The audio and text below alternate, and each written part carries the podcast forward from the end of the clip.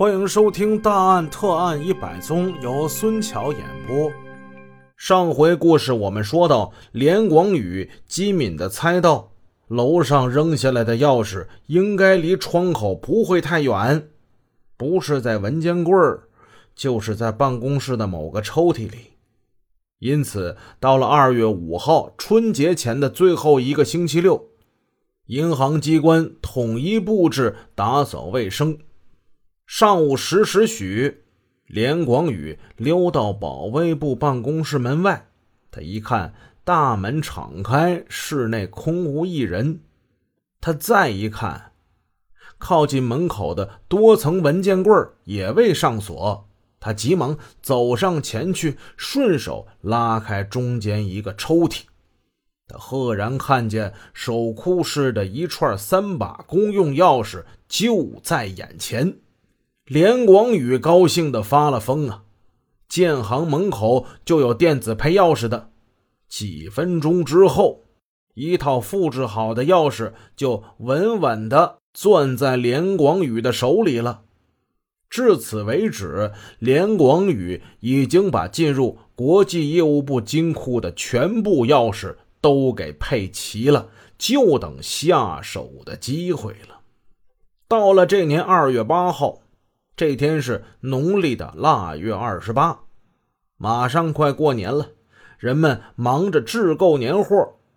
建行分行除了集资部以外的其他的各个部门，今天中午立即开始放假。今天上午是守库员翁某值班。上午十点四十五分，财会部盘点完库后，就把这库给关上了。翁某没有心思蹲在守库室里，按照建行总行颁布的出纳制度规定，金库实施二十四小时双人值班，但是这建行莆田分行长期以来只有晚上实行双人值班。白天只有一个人守着这库。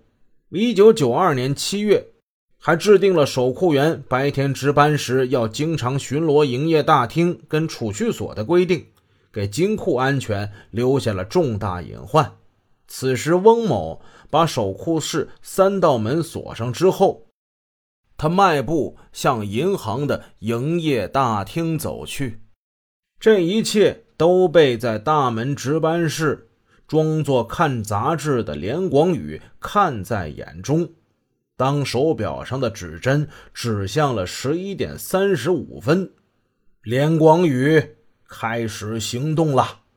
这时，守库室门前停放着三辆汽车，这个汽车遮挡住了门卫的视线，而翁某呢，仍在大门外边转悠。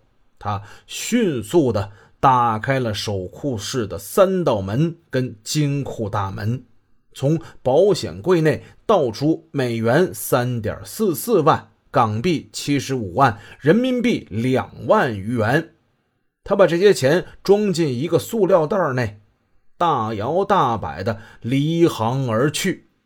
时至十二点钟的时候，翁某未交接班和查询金库。就擅自离岗下班了。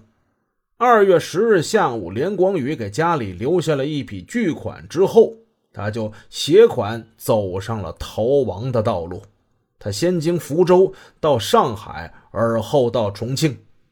他准备用钱以自费生的身份藏在校园之内，等这风声过去之后，花钱买个护照出国。他这如意算盘打得还不错，可他还是最终逃不过法网的追踪。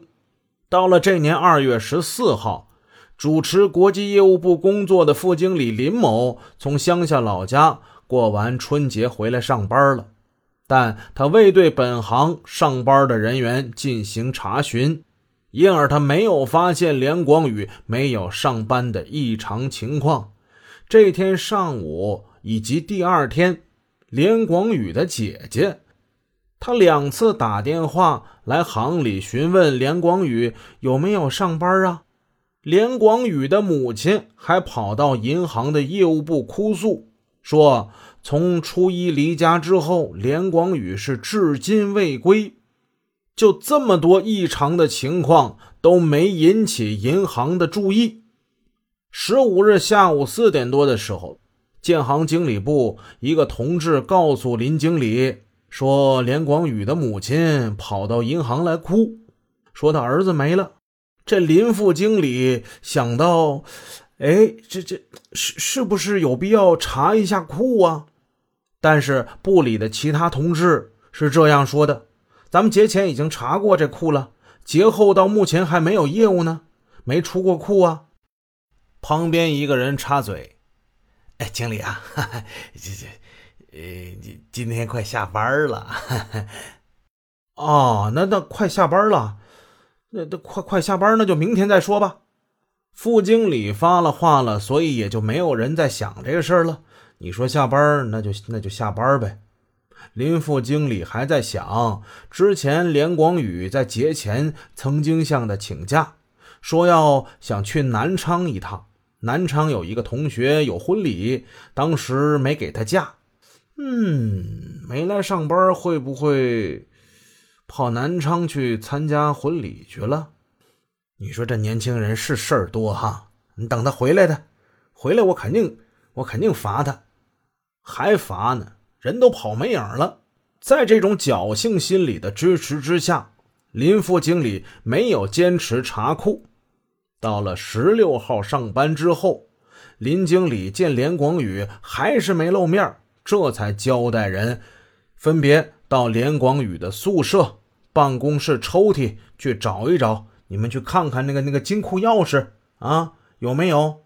结果从连广宇床下。找出了一串钥匙，仔细一看，这钥匙，哎，叶昌保管的金库钥匙里边有，守库室三道门锁的钥匙里边也有。众人好生疑惑，哎，是不是我们查查库去啊？这才想起来，赶紧查库。一查库，发现美金也没了。港币也没了，人民币也没了，巨款全没了。林经理跟泄了气的皮球似的，瞬间傻眼。至此，连广宇作案已经过去八天了。本集已播讲完毕。如果您喜欢孙桥的作品，欢迎多多点赞评论，这样能帮助我们的专辑让更多朋友听到。感谢您的支持。